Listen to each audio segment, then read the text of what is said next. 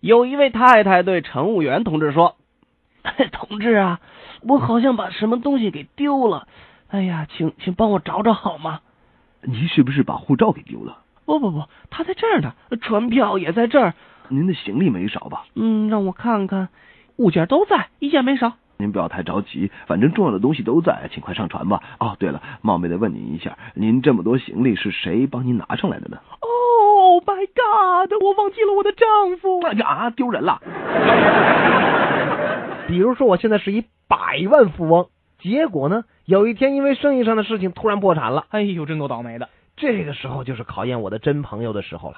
这倒是啊，我就不会眼睁睁的看着你破产，那你我会闭上眼的。那个破产的大富翁原来的朋友中有一半的人都不再搭理他了，这些人啊，根本就不值得交。好在还有剩下的一半朋友啊呃，剩下的一半还不知道他破产的消息呢。啊！ 奎恩和亨利对玛瑞亚都有好感。有一天，奎恩对亨利说：“哦，朋友，我就要和玛瑞亚订婚了。哦，多么令人高兴的事儿啊！不过好像 Maria 不像是个正经人家的孩子啊。为什么呢啊，因为我亲眼看见她跟一个男人吻过。？”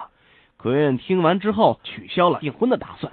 可是不久，亨利反倒和玛瑞亚订婚了，这令奎恩非常的生气，怒气冲冲的找到亨利：“你不是说过曾经有个男人吻过她吗啊是的，那个男人正是我未来的岳父。？”啊！